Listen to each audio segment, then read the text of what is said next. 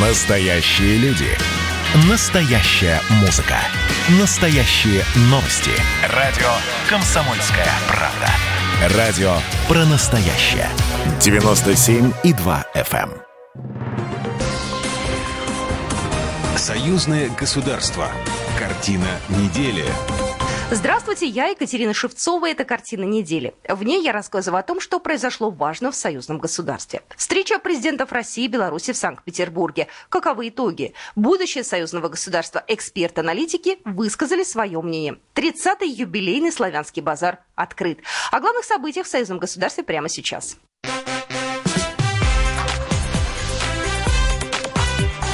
Главное за неделю. Цена на газ для Беларуси в 2022 году останется на уровне прошлого года. Об этом Владимир Путин и Александр Лукашенко договорились на встрече в Петербурге. Также лидеры двух стран договорились о том, что Минск получит от Москвы новые кредиты. По словам официального представителя Кремля Дмитрия Пескова, такая поддержка связана с налоговым маневром российской нефтяной отрасли, который провели в прошлом году. Главы государств обсудили на встрече экономические и внешнеполитические вопросы. Александр Лукашенко рассказал Владимиру Путину о попытке очередного этапа цветной революции в Беларуси. С мятежа, что началось, они перешли к индивидуальному террору. Я информировал вас по некоторым вопросам. И каждые сутки есть развитие. Индивидуальный террор против тех людей, которые говорили откровенно, против тех людей, которые выступали за государство и государственность. Сейчас уже на депутатов перешли. И мерзавцы подбирают время, атакуя жилье вот депутатов, я имею в виду, когда дети дома. Знаете, дети дома пытаются вот надавить, запугать. Но я думаю, это дело времени. Мы всех их вычислим и найдем, и привлечем к ответственности. Притом такой серьезной форме.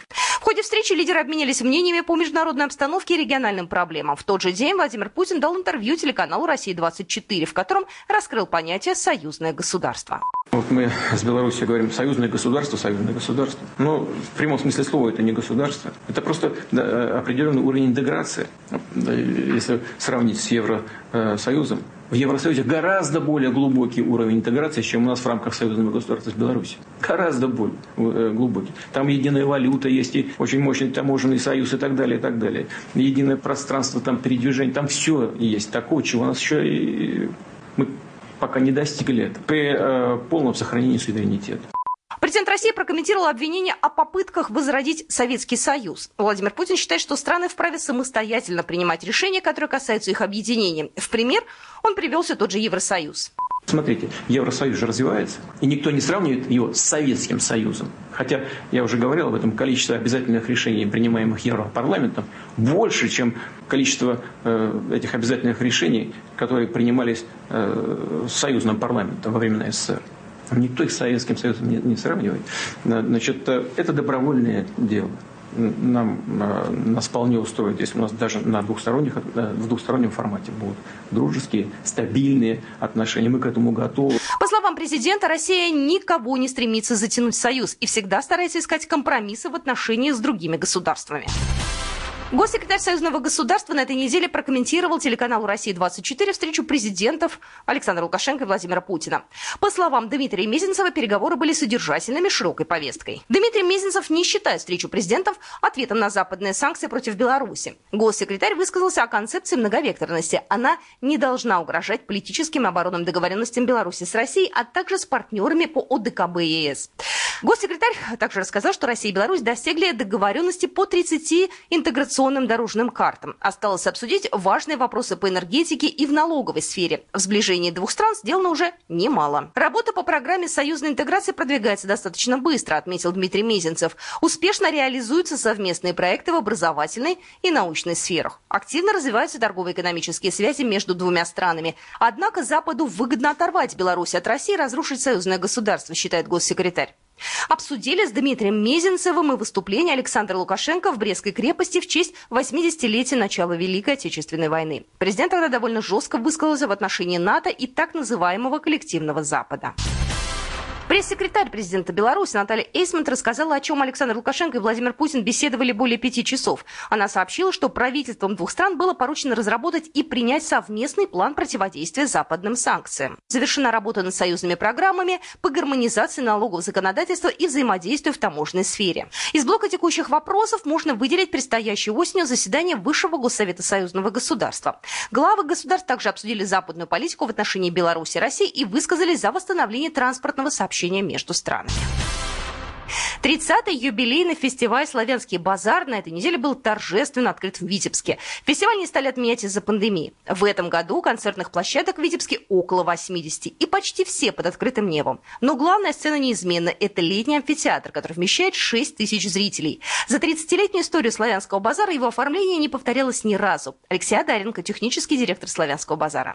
Если вы посмотрите на сценографию со зрительного зала, конечно, вы увидите и округлые формы, и очень много элементов, которые которые могут ассоциироваться с драгоценными камнями, но на самом деле для меня это шкатулка с драгоценностями наших артистов, наших исполнителей, которые дарят свой талант, теплоту зрителю.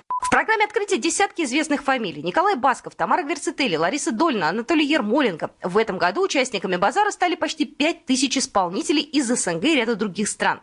Для безопасности артисты сдавали ПЦР-тест, а вся оргруппа славянского базара вакцинировалась. Чтобы каждый желающий смог побывать в Витебске, в Беларуси на дни проведения фестиваля установили безвизовый въезд в страну жителям 73 стран. Чтобы им воспользоваться, достаточно было просто показать билет на славянский базар. Александр Лукашенко открытие славянского базара не пропускает никогда. В вступительном слове президент подчеркнул, что даже в самые сложные времена, например, в прошлогоднюю пандемию, славянский базар не отменяли.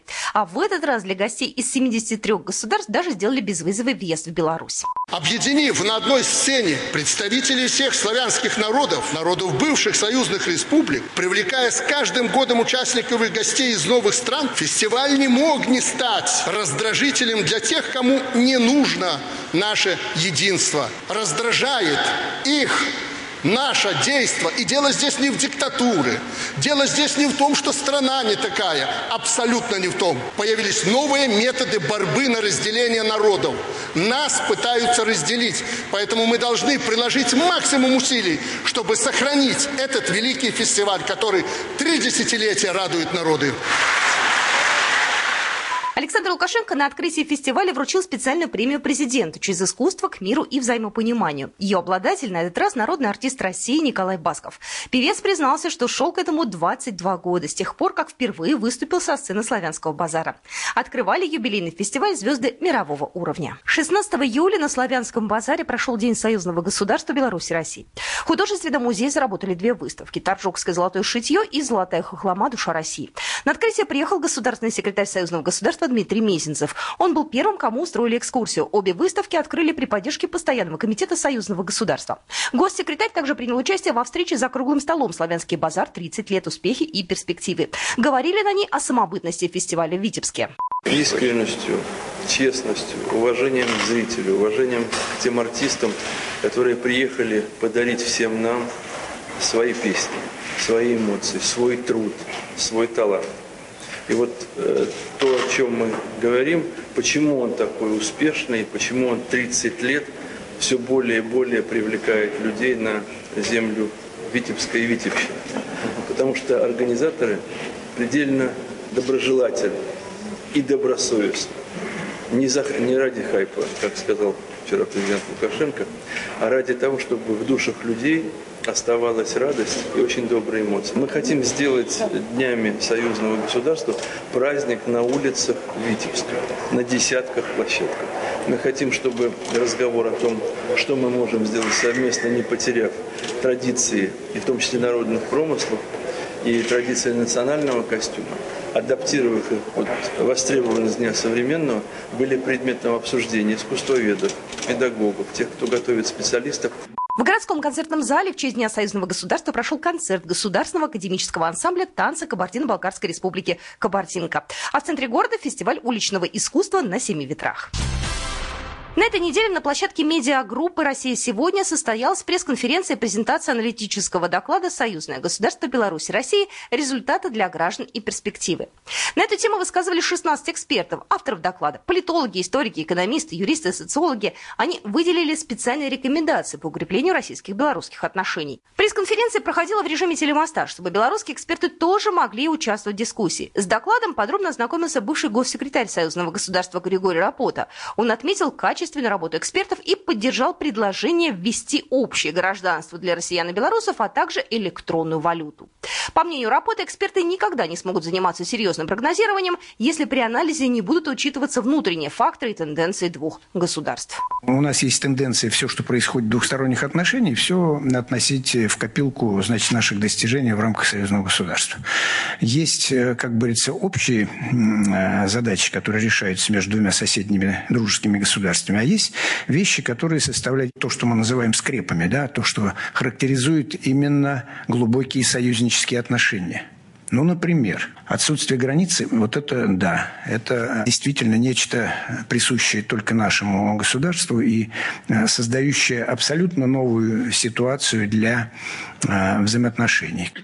На этой неделе авиационные вузы Рыбинска и Минска подписали соглашение о сотрудничестве в научной и образовательной сферах. Встреча представителей учебных заведений, а также заместителя госсекретаря Союзного государства прошла в формате видеоконференции.